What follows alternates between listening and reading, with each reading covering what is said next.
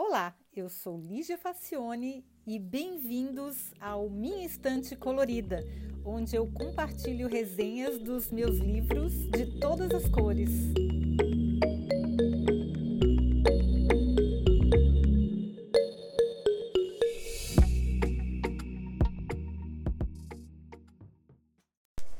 Olá!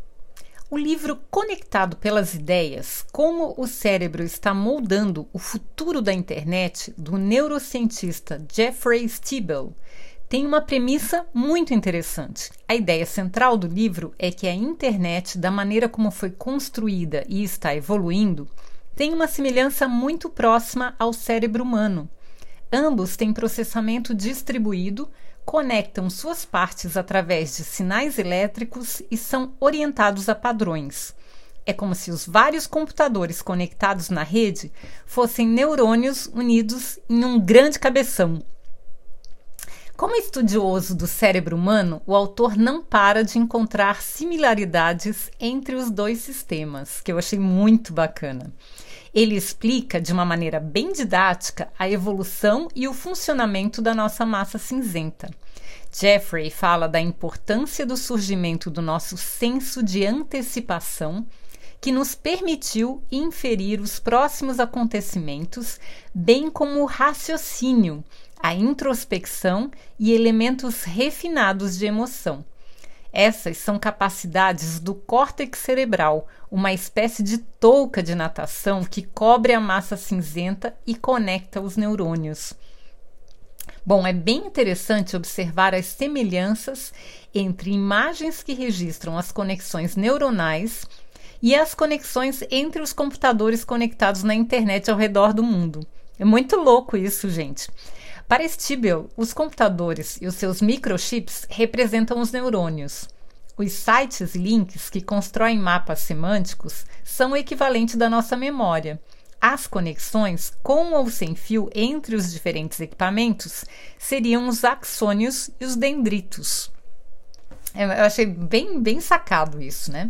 Ele considera que a internet representa um cérebro em estágio ainda primitivo, mas se considerarmos a velocidade de crescimento e evolução do sistema, não demorará mais 20 anos para o número de equipamentos conectados chegar a 100 bilhões, número aproximado de neurônios do cérebro humano. Olha que louco isso, gente. Bom, sobre os limites de crescimento, há algo interessante. Depois da explosão de crescimento e multiplicação de neurônios nos três primeiros meses de vida, o nosso cérebro chega ao seu limite físico e começa a crescer cada vez mais devagar. Pois, claro, se ele continuasse no mesmo ritmo, a caixa craniana não ia dar conta, né? A cabeça da gente ia explodir. Basta dizer que o cérebro corresponde a 10% do nosso peso quando nascemos e apenas 2% quando ficamos adultos. Então, a impressão que, você, que a gente tem que criança tem um cabeção é isso mesmo. Criança tem um cabeção porque é, a proporção, o peso do, da, do cérebro é, é pesa mais para uma criança do que para um adulto. Bom, a partir dos 20 anos, a gente perde cerca de 1 grama por ano de peso de massa cinzenta. Olha só, vai perdendo. Será então que emborrecemos com o tempo? Hum, de forma alguma é que as conexões que sobram são as mais fortes e resistentes. Para Jeffrey, acontecerá o mesmo com a internet, que mal nasceu e ainda está no processo de crescer enlouquecidamente. E aí, resumindo, tanto o cérebro como a internet têm períodos de rápida expansão que o autor chama de Big Bang. O próximo estágio é o colapso, onde é necessário podar o crescimento. Nesse caso, tanto a rede pode implodir perdendo neurônios, ou no caso computadores, como ela pode continuar crescendo, mas bem mais lentamente. Naturalmente, os links mais fracos vão se perder.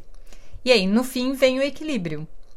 Apesar de me irritar um pouco com a linguagem do autor, que é cheia de clichês de empreendedorismo, e também isso aí pode ser a tradução, tá, gente? Porque eu não li o livro em, no original, eu li a tradução em português.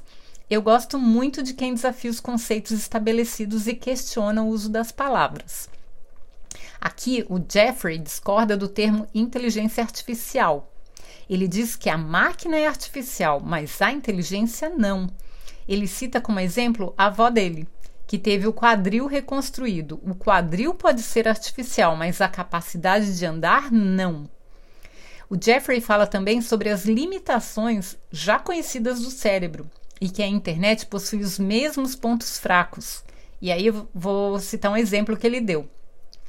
Que nós precisamos estar constantemente destruindo memórias e ideias para que o cérebro possa ter agilidade para trabalhar o que ele chama de destruição criativa. Eu até fiz um pocket texto é, que está lá no meu Instagram, é, que fala sobre é, essa limpeza que é feita no, durante a noite, quando a gente dorme, as células gliais elas vão lá e fazem a limpa das conexões mais fracas que a gente tem, aquelas que a gente ficou um tempo sem usar.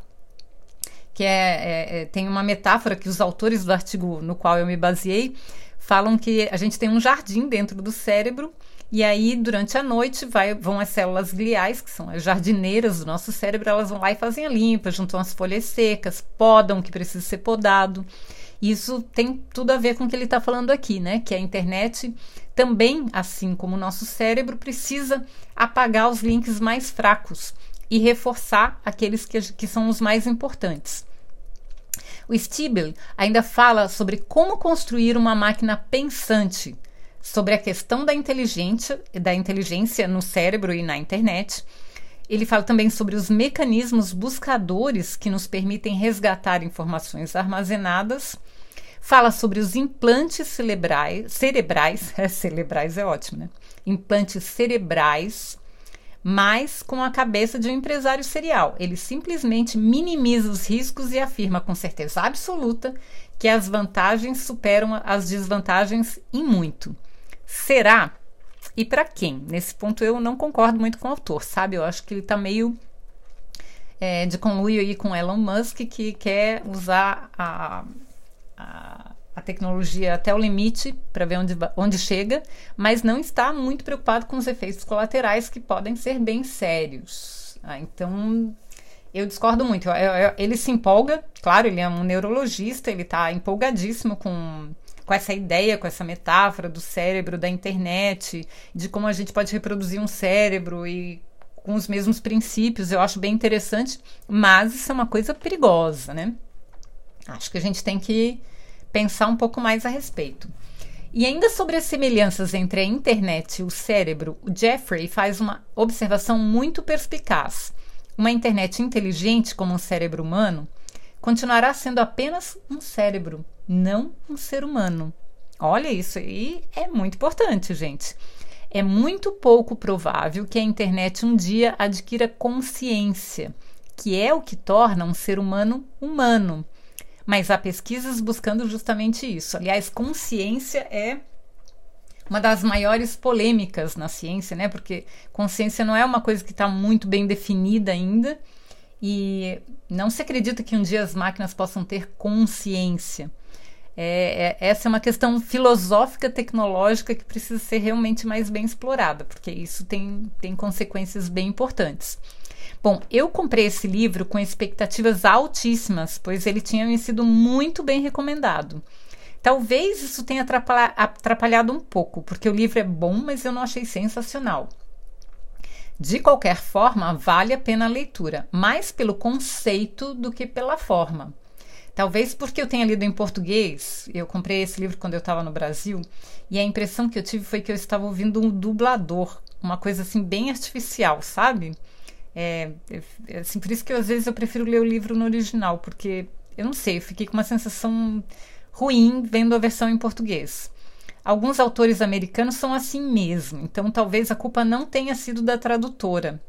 Apesar de uma ou duas inconsistências, ela pareceu bem cuidadosa. De qualquer forma, eu pessoalmente achei a leitura desconfortável. Não é por causa da linguagem, eu achei que ficou com cara de tradução, sabe? Aquela coisa meio artificial. Mesmo assim, eu recomendo demais a leitura, principalmente pelo conceito. E eu acho que o autor ele viajou um pouco, ele, ele despreza, como, como alguém apaixonado por uma ideia, ele despreza todos os pontos negativos da ideia. Então, tem que se tomar cuidado, mas ele faz analogias maravilhosas e assim, eu achei bem bacana. É muito voltado para o viés do empreendedorismo, que, assim, na minha opinião, como eu falei, estraga um pouco, porque fica muito manual de, é, sabe, empreendedorismo, muito literatura de negócios, assim. Eu tenho um pouco de críticas com relação a isso. Mas mesmo assim, eu acho que vale muito a pena a leitura. Recomendo mesmo. Talvez vocês, quem, vocês tenham alguma impressão diferente da minha, porque vocês já vão ler o livro com outra expectativa, que não foi a que eu tive, porque é, quando alguém me recomendou, disse que era a coisa mais sensacional do universo. Eu realmente não achei. Mas, de qualquer forma, é um livro muito bom. Eu recomendo a leitura até para embasar a sua opinião crítica a respeito do tema.